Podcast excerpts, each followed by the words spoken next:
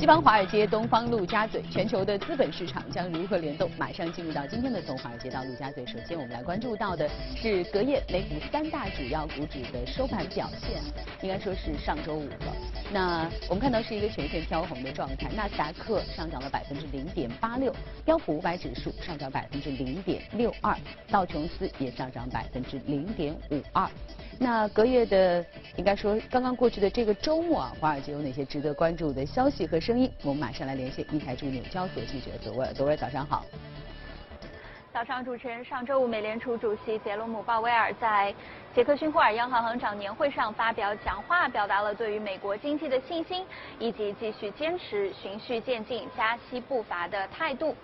在鲍威尔讲话之后呢，美股小幅上扬，标普五百指数和纳指再度创出历史新高纪录。鲍威尔表示，美联储如今面临的两大风险，一则是加息过快而压缩了经济扩张周期。亦或是加息过慢，并可能会导致经济过热，而美联储公开市场委员会成员对这一问题也持有不同的观点。比如说，克利夫兰联储主席罗雷塔梅斯特在接受 CNBC 电视访问的时候就表示，美联储目前采取的渐进加息是合适的。梅斯特认为，包括减税在内的财政刺激政策有利于需求增长，提振经济增速。他预期呢，今年美国经济增速有望达到百分之二点七五到百分之三之间。克利夫兰联储主席也是当届公开市场委员会的投票成员之一。另一方面，圣路易斯联储主席詹姆斯·布拉德则认为通胀无压力，加息需谨慎。在接受彭博电视专访的时候，布拉德表示，他个人认为当前联邦基准利率已经位于或者非常接近中性利率，今年暂时不需要继续加息。而美联储主席鲍威尔在讲话当中表示，目前还没有明确的信号显示美国的通胀率将会上升至百分之二以上，因而经济过热的风险也未加剧。鲍威尔同时暗示，美联储将会在九月会议上再度加息。自二零一五年十二月以来，美联储已经七度加息，联邦基准利率区间从零到百分之零点二五上调至百分之一点七五到百分之二。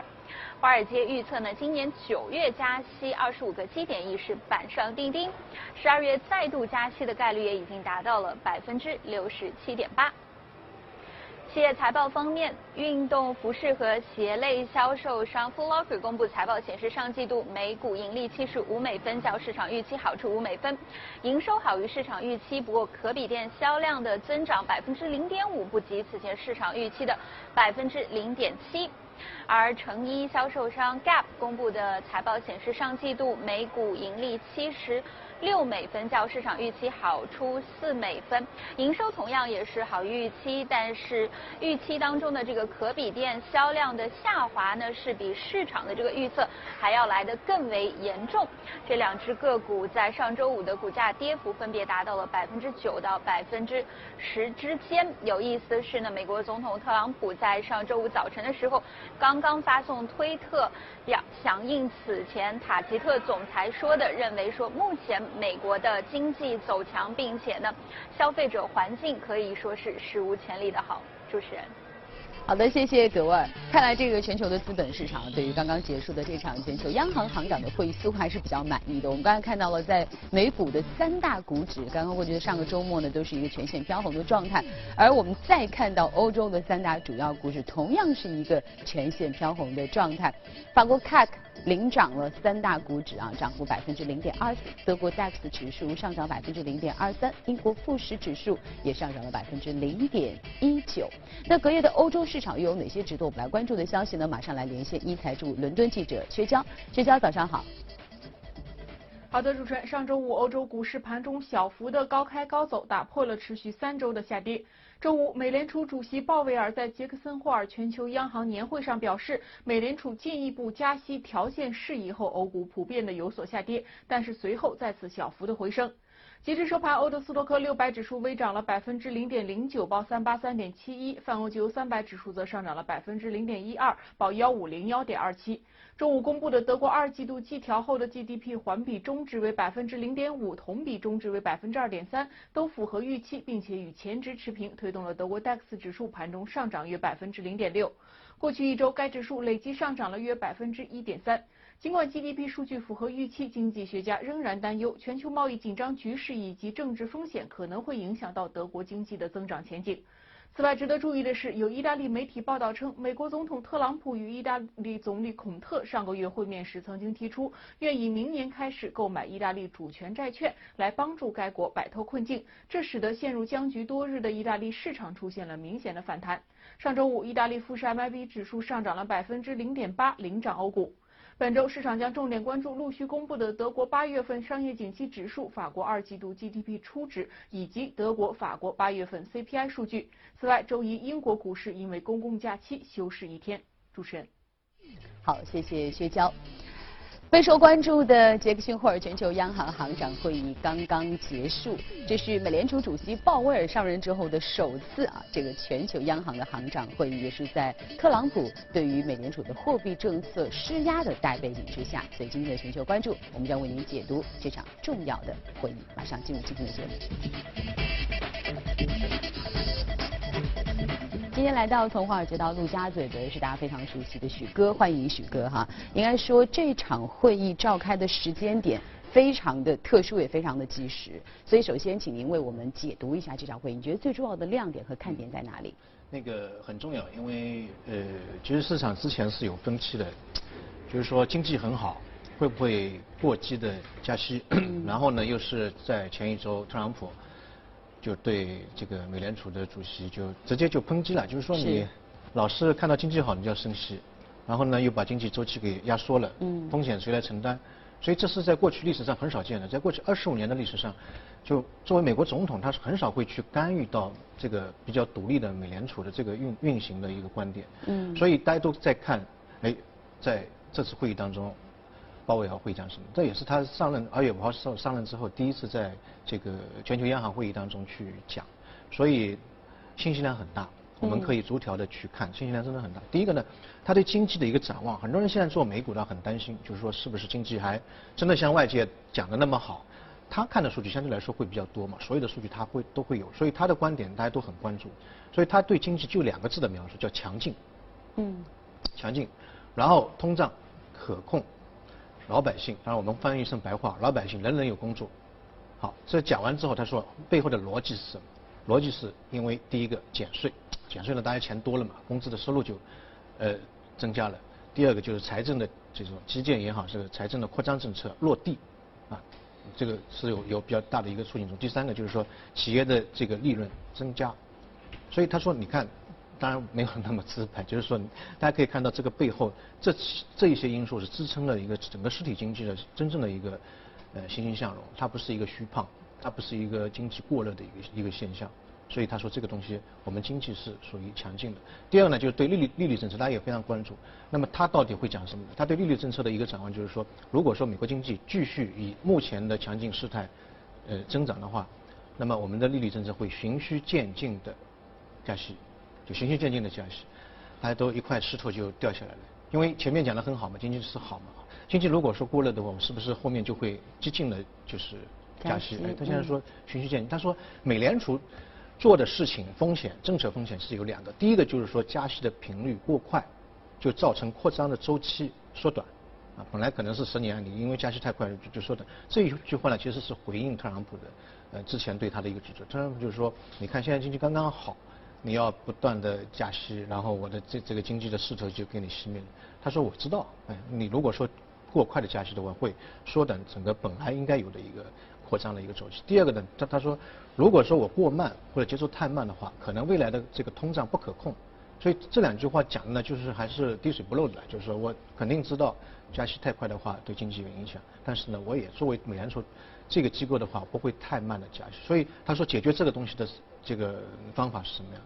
就是渐进的，呃，这个就慢慢慢慢慢降息，所以这个，但市场都觉得，嗯，首先你看经济好，经济好那股票市场肯定好，是吧？第二个你加息又是慢慢的来，所以大家去看那个他讲完话，整个资资资本市场动的是比较大的。嗯。第一个，比如说像道指就直接上升一一百五十点，然后 这个标普，呃，纳斯达克都创了新高，标普是创了一月二十六号的新高之外的一个新高。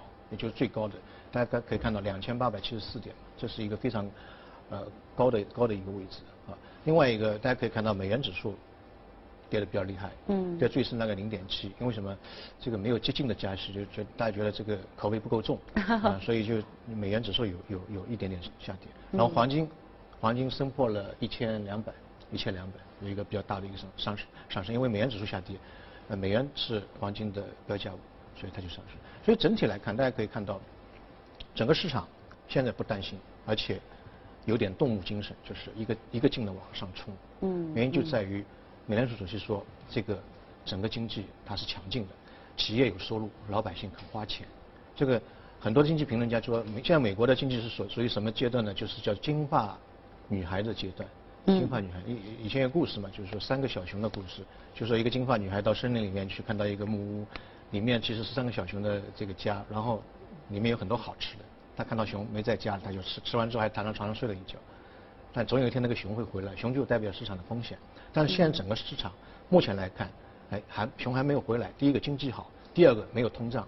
最差情况经济过热，然后通胀上来，这就会有风险。现在情况就是说经济非常好，然后通胀相对来说可控。他认为是可控，但是我个人觉得其实美国通胀还是蛮高的。你去看美国的这个核心通胀，就去掉食品和汽油，它是二点四。已经超过了美国的那个二的这个红线，百分之二的红线，但他认为还还没有到我们应该去担心的一个阶段，我还是要有序的渐进的，就就就就去加息。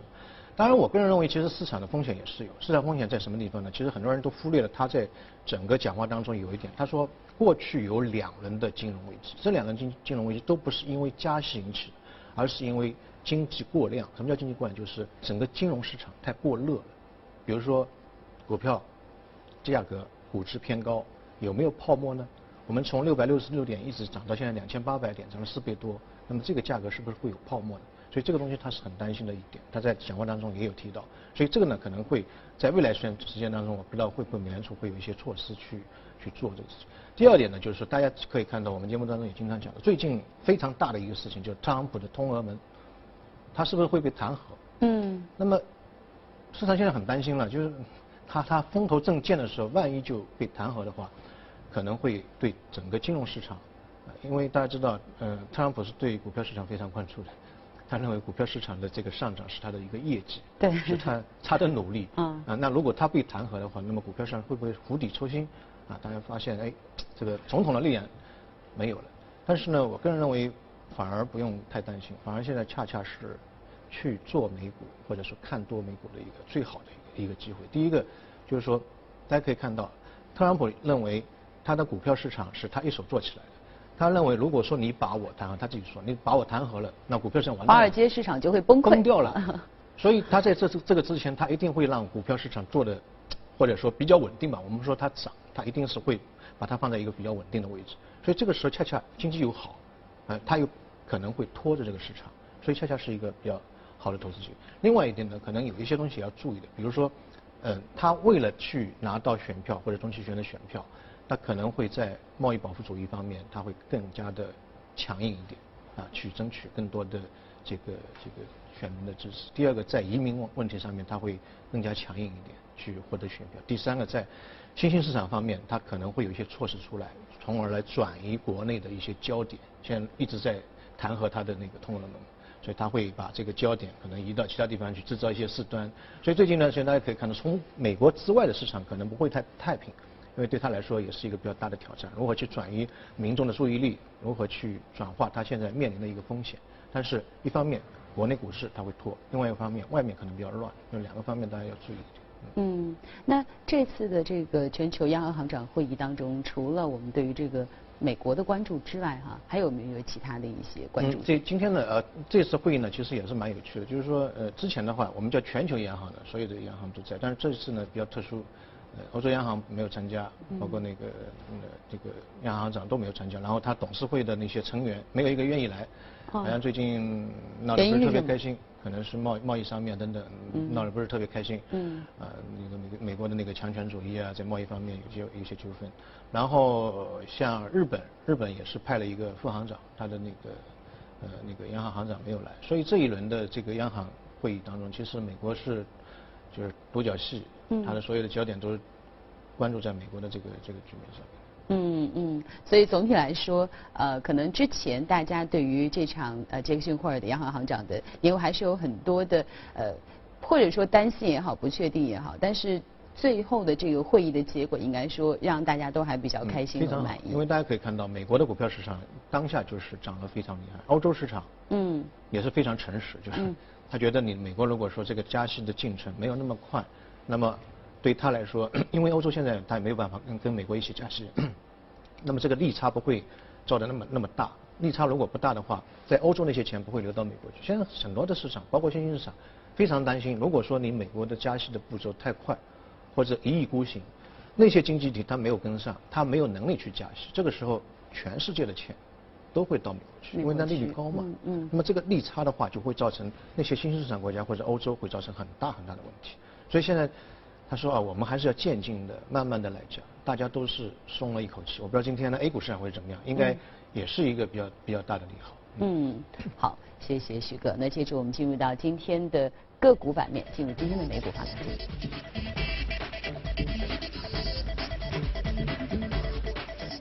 今天我们要关注到的是联邦快递啊，呃，股价已经到二百四十二点零二了，上涨了百分之零点二二。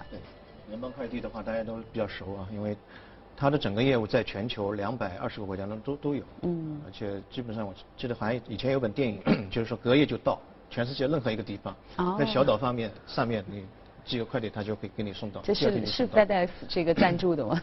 对，它这是美国全美的第二大的那个快递公司，第一大的是 UPS，啊 UPS 大家都耳熟能详，这种快递公司的名字 因为都用过，所以非常。呃，市值也是很大，六百五十亿美金，六百五十亿美金，因为它是重资产的嘛，它有飞机，有那个那个那个那个公呃那个汽车等等都有，所以它的重重资产，整个市值相对来说会比较大一点。我们去做美股有很多，大家可以看到，就是高科技的五 G 啊，或者说是精准医疗等等，但是常常会忽略这种可能有有的时候看上不起眼，而且非常传统的那些公司。但是这些公司或者说是叫做物流的头部公司，我个人建议大家可以去投。原因原因在什么地方？它在过去的十年当中，零九年就是次贷危机之后，它最低大概是二十五美金呃一股，现在是两百四十五，大大概十倍左右，远远超过呃标普五百的一个增长。而且大家去看它的这个 P E 值，估值，估值只有十四倍，十四倍啊，说明什么？说明它涨得那么厉害，估值还是比较低，它的整个盈利状况非常的好啊！你不要看它可能比较传统，但是其实我后面会讲到，其实现在在快递行业已经成为人们的工作当中或者生活当中的一个刚需的一个一个一个需求。它的那个涨幅远远比我们所谓的一些高科技的那些那些企业在长期来看，它涨幅会比较快。它是全球五百强的呃一个一个一个一个企业，美国的快递公司。包括有 PS，大家可以看到，它过去的十年当中也是涨得非常厉害，大大概也是十倍左右。这些大的快递公司，它的股价的收益率，呃，很高。那么这些快递公司什么时候开始成长起来呢？是上个世纪六七十年代，这个跟中中国也是一样，整个产业的慢慢的发展，到了一定一定程度之后，这个快递公司会变得真的是变成一种刚需。为什么呢？以前在美国很多的企业，它都是在农村啊什么或者靠近原材料的这个地方，因为这样成本会。会低一点。那么当这个城市慢慢发展，产业慢慢发展到上个世纪六七十年代的时候呢，突然之间那些企业主发现我的竞争力不够了。为什么？那些人才他都是在大城市，他不愿意到那些小城市啊。那所以后面大家可以发现，他的工厂是在郊区或者靠靠近原材料，但是他的智囊团或者工程师他是在都在大城市，因为这些人喜欢夜生活，他喜欢城市的一个便利。好，那这里就产生一个问题了，就是这些图纸也好，U 盘也好，或者说方案也好，它要送到工厂里面去。如果是 email 那是没问题的，但是有一些可能是实物的，那怎么办？就通过我们所谓的邮政系统嘛。嗯。但是美国的邮政系统跟中国的传统邮政系统也是同样面临一个问题，就是它的整个效率不是特别非常的低。对。它要送到那边的话，可能要几天甚至几周时间。嗯。那这个时候。这个可能这个图纸就过时了或者怎么样，就是这个时效性不行，所以在那个时候呢，就是美国的整个物流行业或者说我们叫做快递行业，这个概念就是从那个时候产产生的。以前叫物流，叫快递，就今天送明天到那种行业，突然间就就就就就出现了。所以这个老板也是很厉害的。这个老板，他七三年的时候，他自己投了八百五十万美金，然后又去融了九千六六百 万美金，总共那么大的一笔资金，是当时美国企业界当中单笔金额都是最大的。他自己还是蛮有钱，他以前，呃，这个呃是海军陆战队员。啊。然后那个退役之后，他之前一直有个梦想，就是说他觉得在美国这个市场里面，快递这个行业肯定是非常好的。他在这个大学里面写过一篇论文，就是说这个论快递行业的重要性，当然不是这个名字 啊，反正就是这个意思。然后被那个他的导师批得一塌糊涂，说不可能的，你今天送明天到这么后来就他做了这个企业，然后整个发展啊非常非常快。那么我们看到中国的话，我个人认为未来的几年或者十年。五五年十年当中，快递这个行业有非常大的一个增长。第一个，你大家去看产业的这个慢慢慢慢发展，其实跟美国当时上个世纪五六十年代的时候差不多，它也会慢慢分离，总部跟这个工程部、制造业，它会慢慢的一个一个分离，所以它也有需要这个非常快速的把这个东西递到你要生产的那个基地里面，这是第一点。第二点，我我上周我讲了两次，我说未来我们投资的那些企业做的成功的是哪一些呢？就是跟宅经济有关联的，宅经济就是宅经济，对，就在在家里面，未来的一代年轻人或者千禧一代，他们能够在网上完成的事情，他们不出去的，嗯，比如说游戏也好，电商购物也好，啊，所以跟这个有关系的话，都会未来一段时间当中会成为一个投资的一个契机。但是这一条线可是可能是网络的虚拟的，但下面还有另外一条线，就是物流的。因为你去买东西，你下面肯定要物流跟着你一起走，所以这两条线的话，大家可以看到一个网络的经济，另外一个就是物流的经济是并行的，而且会发展非常快。你网络经济发展越快，下面物流经济的需求量可能会是越大。所以最近我们去看到中国的一到七月份的那个呃物流，就是那个快递的那个件数，它的增长大概百分之二十七，件数利润增长百分之二十五，是超过很多我们所谓的传统行业的。虽然大家可以看到经济也。可能有一些数据不是特别好，但就这个数据还是非常好。因为什么？背后是宅经济，越来越多宅男宅女就在在在家里面，饿了么也好，什么那个这个电商的购物，淘宝、京东也好，后面都是巨大的一个物流的支持。嗯。所以这一块，我觉得未来可能还是比较确凿的一个投资的机会或者领域。许哥刚才提到一个非常重要的词，叫这个宅经济哈，也有人把这个宅经济呢称为懒人经济哈。呃，最开始可能是指这些宅男宅女啊，我不愿出门，我宅在家里面。其实后来发现，懒人现在变成了一种生活的状态，哪怕是对于很多的这个白领，或者说呃平时工作非常繁忙的人啊，当你有时间的时候，你也愿意在家里面啊稍微放一放懒。这个时候，呃，由电商所支持的，由物流所支持的，所有的这样一些，把你所有的需求能够送货上门的这样一种服务，可能都会成为接下来非常重要的一个投资的主要的方向啊。好，那再一次感谢许哥今天来到我们的节目当中。以上就是今天我们的从华尔街到陆家嘴，接着我们再来看看其他方面的消息。法国各大的葡萄园呢，在最近啊，这个陆续的迎来了收获采摘的季节哈，也是得益于去年冬季的湿润的气候和今年夏季的充足的光照，法国传统的香槟产区的葡萄采摘迎来了喜人的态势。根据了解，今年的香槟产区呢，葡萄的产量将会迎来十年间的最高产量。据了解，这是法国东部的昂博奈，是该国香槟的主要产区。当地工会主席介绍称。过去几年受恶劣天气影响，葡萄的产量一直较低，当地种植户的收入受到不小影响。今年由于气候适宜，水分和光照搭配合理，每公顷的种植区内葡萄的采摘量可以高达一万三千公斤至一万六千公斤，达到近十年来的峰值。他预计今年该地区的香槟产量可能达到三点五亿升，较去年同期增长百分之五十六。喜悦之余，一些种植户也表示出忧虑。过去十年间，他们已经有三次迫于葡萄长势，将采摘期提前。相比传统九月的采摘期，八月末的采摘或许对香槟产业带来一定的不确定性。据了解，作为葡萄酒大国，法国每年向全球销售三点一亿瓶香槟，同时他们还将十亿瓶入库储藏，等待适合的年份上市销售。近来好莱坞的白领当中流行一种快速健身法。所谓快速健身，就是不需要长时间的锻炼，也可以达到燃脂塑形的效果。我们一起去看一看。高强度间歇训练是快速健身的一种，它是指连续进行多次短时间高强度的力量训练，在每次高强度运动之间搭配低强度的有氧运动或者极短的休息时间，通过多组高强度爆发期和低强度恢复期的组合训练，使健身者的有氧和无氧系统同时进行运转，从而同时取得有氧和无氧的训练效果。用间歇训练法，在三十分钟内，你就能切实得到完全训练目的。这家位于洛杉矶商务区的健身房，今年特意推出了高强度间歇训练课程。这些课程的时间一般都很短，最长也就半个小时。也就是说，利用午餐时间就能健个身。别看时间短，但是塑身效果显著，因此很受白领们的追捧。洛杉矶的另外一家健身房也推崇快速健身。不过，他们打造的亮点是在器械上，这些器械是由健身房老板自己发明的，已经申请了专利，让健身者站上器械，通过教练手中的平板电脑操作，一堂二十五分钟的课程下来，据说可以燃烧四百卡路里的热量，是不是很厉害？把工作太忙没有时间运动挂在嘴边的偷懒族们，看了我们今天的节目介绍，你还能无动于衷吗？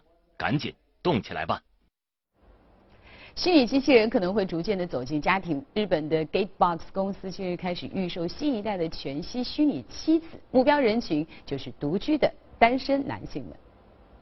这个虚拟家庭机器人名为冯七光，外观为一个约二十厘米高的动画风格少女，她站在一个圆柱形投影仪里。与之前一些家庭机器人不同，这个产品的最大特色在于通过全息投影技术，用光影展现出一个高度拟人化的形象。这家公司专门邀请日本著名游戏角色画师设计了冯七光的形象，还请了日本女明星为其配音。借助摄像头、多种传感器以及麦克风，冯七光能识别使用者的面孔和动作，并与使用者聊天。当检测到使用者回到家中，冯七光会展露微笑，欢迎回家。